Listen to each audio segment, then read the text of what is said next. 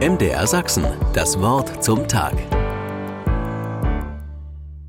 Manchmal erkenne ich mich nicht wieder. Vor allem am Morgen, wenn ich müde und verschlafen das Badezimmer betrete.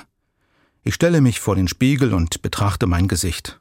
Hm, ich kenne dich zwar nicht, aber ich wasche dich trotzdem, denke ich dann schmunzelnd. Manchmal erkenne ich mich auch in meinen Reaktionen nicht wieder. Was hat mich da so angepikst? Dass ich darauf so wütend reagierte? Oder warum bleibe ich bei anderen Dingen so kühl, obwohl sie mich reizen sollten? Und manchmal staune ich über Gelungenes, das ich mir vorher gar nicht zugetraut hatte.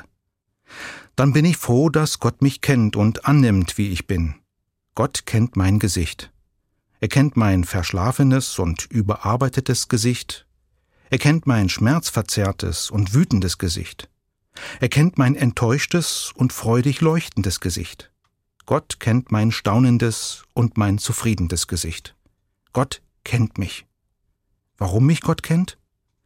Im Psalm 139 bekennt ein Beter, ob ich sitze oder stehe, du weißt es. Du weißt, was ich plane, ob ich tätig bin oder ausruhe, es ist dir bekannt. Du bist vertraut mit allen meinen Wegen, denn du hast mich geschaffen mit Leib und Geist, mich werden lassen im Schoß meiner Mutter. Ich danke dir und staune, dass du mich so wunderbar gestaltet hast. Mit Gott an meiner Seite gehe ich durch mein Leben. Er kennt mich in allen Lebenslagen. Er schenkt mir erfülltes Leben und ich kann auf seine Hilfe hoffen, wenn ich mich in schwieriger Lage befinde.